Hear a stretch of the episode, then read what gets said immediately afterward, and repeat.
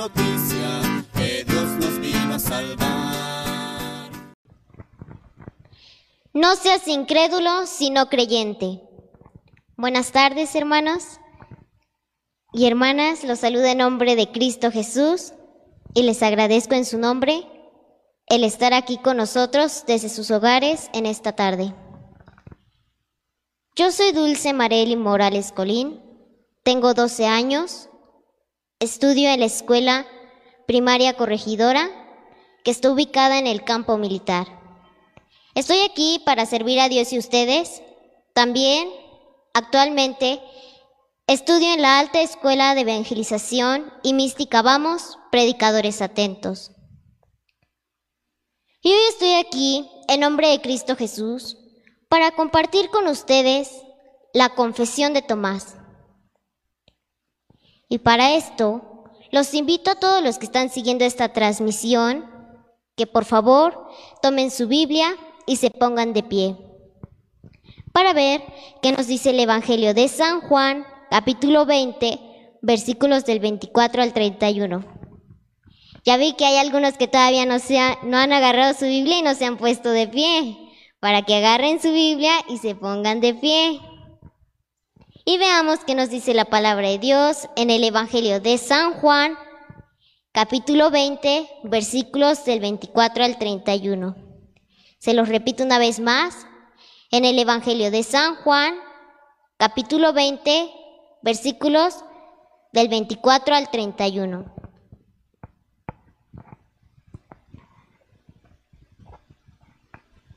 Habla, Señor, que tu siervo te escucha. Tomás, uno de los doce, llamado el mellizo, no estaba con ellos cuando vino Jesús.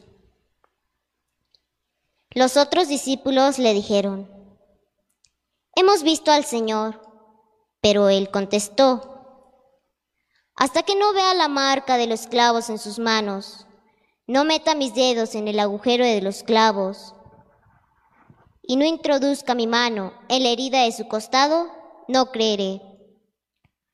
Ocho días después, los discípulos de Jesús estaban otra vez en casa y Tomás con ellos. Estando las puertas cerradas, Jesús vino y se puso en medio de ellos. Les dijo, La paz esté con ustedes. Después dijo a Tomás, pon aquí tu dedo y mira mis manos. Extiende tu mano y métela en mi costado. Deja de negar y cree.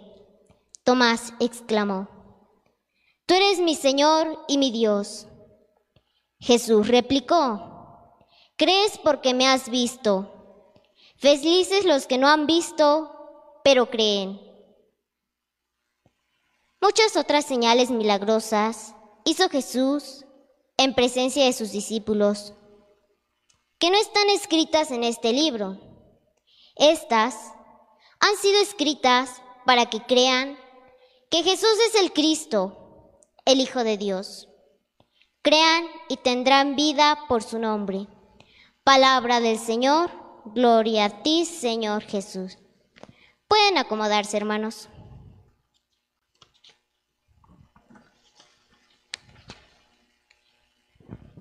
Como sabemos todos, hermanos, Tomás fue uno de los doce apóstoles y fue elegido por el mismo Jesús para que fuera testigo de su ministerio aquí en la tierra.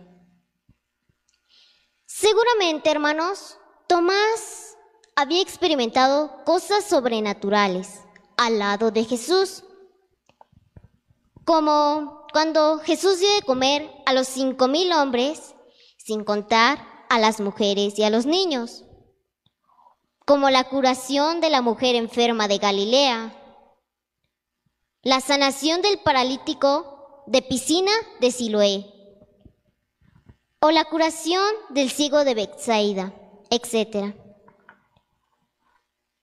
Tomás fue testigo de cómo Jesús había caminado sobre las aguas, y de cómo había calmado la tempestad. Seguramente Tomás vio cómo salían los demonios de los poseídos ante la presencia de Jesús. Tomás fue testigo de muchos milagros y prodigios que el Señor había realizado en presencia de sus apóstoles. Pero después de la muerte de Jesús, su fe se tambaleó a tal punto de no creer en la resurrección del Señor. Aunque Jesús les había hablado de su muerte y de su resurrección. Él no creía lo que le estaban diciendo. Fue tanta la incredulidad de Tomás que para que pudiera creer lo que sus hermanos le estaban diciendo, les dijo, si no veo la marca de los clavos en sus manos y meto mis dedos en los agujeros de sus clavos y no introduzco mi mano en la herida de su costado, no creeré.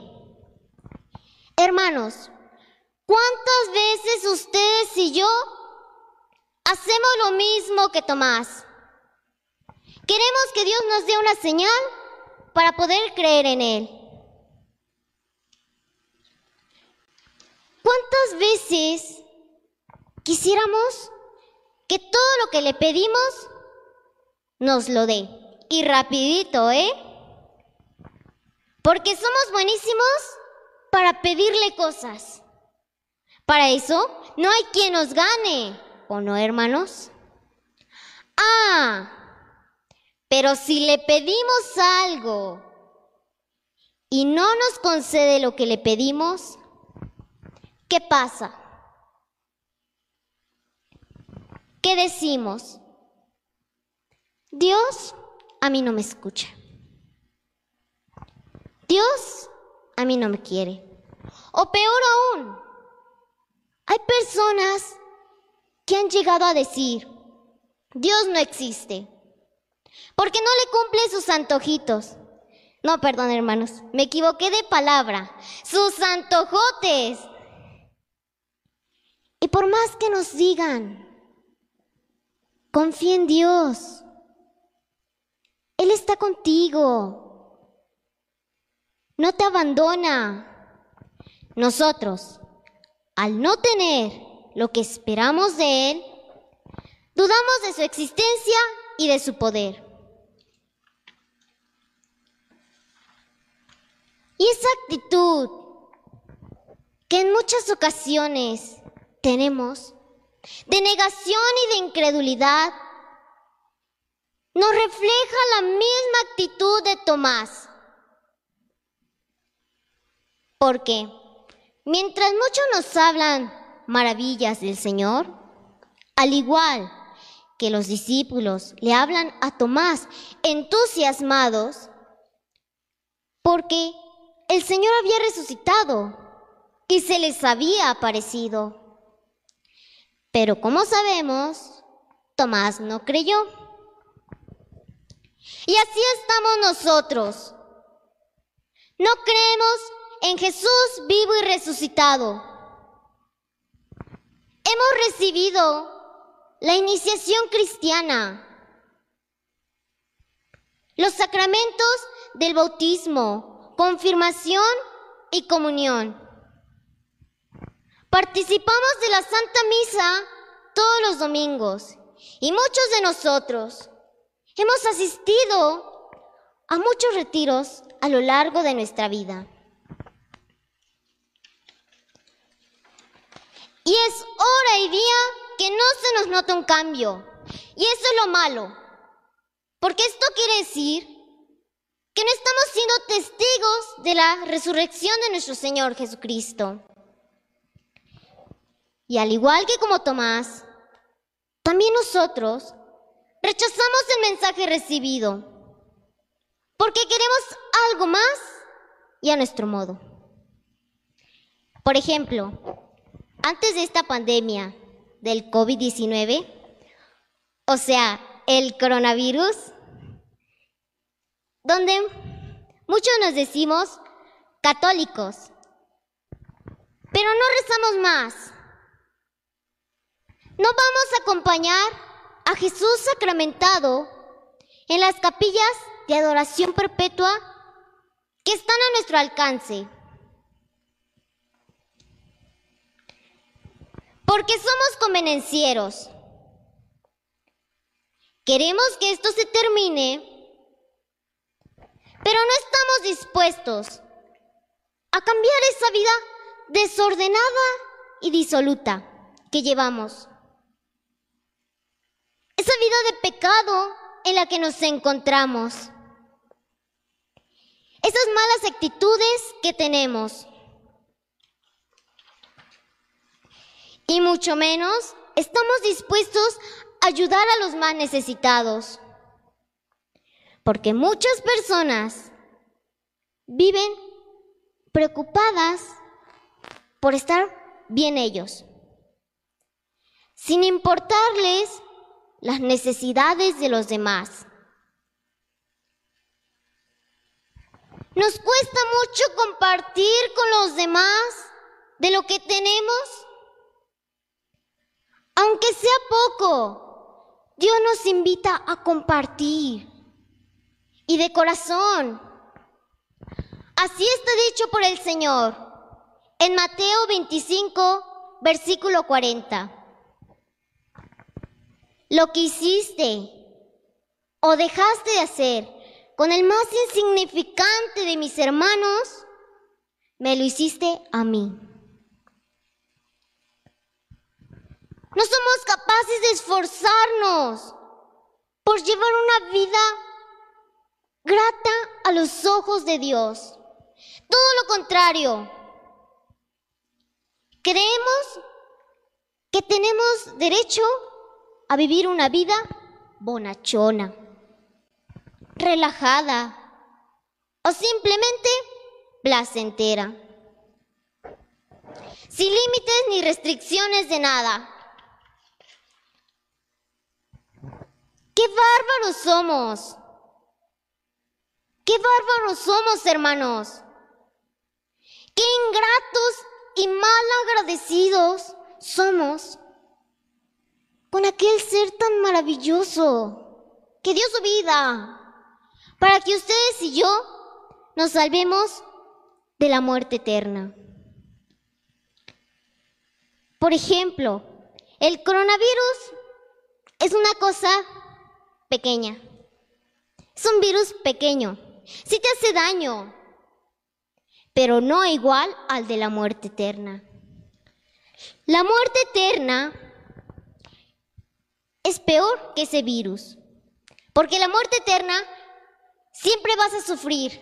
Y el coronavirus, pues sí, vas a sufrir y pues vas a sentir sentimiento porque te vas a morir tal vez. Pero es algo pasajero. Y la muerte eterna es eterna. Hermanos, si no cambiamos, no podremos dar testimonio de la resurrección del Señor. Seamos capaces de confesarle cuánto hemos dudado de Él. Y como Tomás, reconozcámoslo como nuestro Dios y Señor. Ese Dios que, que ha estado con ustedes y conmigo.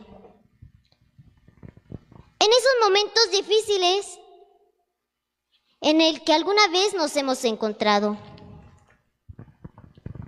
Como aquella vez que te quedaste sin trabajo, ¿te acuerdas? Y no sabías qué hacer por tantos gastos. O de aquel día que tu hijo o hija se enfermó y por tantos estudios que le tuvieron que realizar, te acabaste tus ahorros. E incluso tuviste que vender hasta tu carro para salir adelante de esta situación en la que te encontrabas desesperado. Algo similar se vive ahorita con esta situación, como les hablaba, del coronavirus. Donde el miedo, la angustia, la desesperación invaden a muchas familias que le están pasando muy mal, ya sea por la enfermedad, por falta del trabajo, por la incomprensión, por tantas y tantas necesidades a causa de esta situación. Y a pesar de todo esto, Jesús está aquí y está con nosotros. Pero dudamos al ver que esto nos está llevando a vivir momentos muy difíciles, que no sabemos cómo salir de ellos. Y esta situación la vemos más dura, porque no confiamos realmente en Jesús.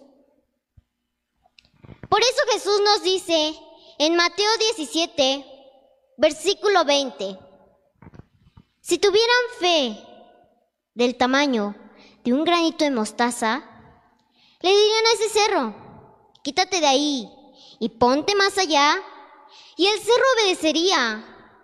Nada sería imposible para ustedes. Hermanos, nos falta fe. Nuestra fe está tan desnutrida, pero tan desnutrida, que en muchas ocasiones no sentimos la presencia de Dios en nuestras vidas. Y a causa de esta fe tan débil, pero tan débil que tenemos, se tambalea al igual que la de Tomás. Y no vemos más allá de lo que queremos ver. Sin importar que Dios está con nosotros en todos esos momentos difíciles de nuestra vida. Aunque no lo veamos físicamente, Él está con nosotros. No esperemos ver que la imagen del Cristo nos haga ojitos para poder creer en Él. Hermanos, Debemos, de creer en Jesucristo sin esperar ver señales o prodigios. De aquí que Jesús nos dice en el Evangelio de San Juan, capítulo 4, versículo 48, si ustedes no ven señales y prodigios, no creen. Hermanos, estamos a tiempo de cambiar y de poder dar testimonio, como Tomás, creyendo y viviendo como Dios manda, no como se nos antoje. El Señor nos deja la invitación una vez más hoy. Crean y tendrán vida en mi nombre. Hace más de dos mil años que Jesús andaba aquí enseñándonos todas estas cosas que ahora nosotros podemos leer, mirar, escuchar y que están escritas para ustedes y para mí. En la Santa Biblia y que son vida eterna para todo aquel que las acoja en su corazón y las ponga en práctica en su vida diaria, sin importar cuál sea la circunstancia por la que la vida nos va llevando. A mis 12 años de vida, poco les puedo decir, pero de algo estoy segura y creo firmemente que Dios vive y está en cada uno de nosotros, esperando que como Tomás, todos demos testimonio de su resurrección. Por eso, yo te invito a que te unas a servir en algún ministerio que haya en sus parroquias. Ayudemos a nuestros sacerdotes, especialmente en, estos momentos, donde ellos necesitan sentir el calor de sus ovejas. Y al igual que nosotros necesitamos sentir que ellos están al pendiente de nosotros, desde donde ellos están, tratando de seguir guiándonos y alimentándonos de la palabra de Dios. En nombre de Cristo Jesús, les doy las gracias por escuchar lo que Dios les quiso decir por medio de mi persona. Y no olviden, crean y recibirán todo lo que pidan en oración. Que Dios los bendiga. Gracias.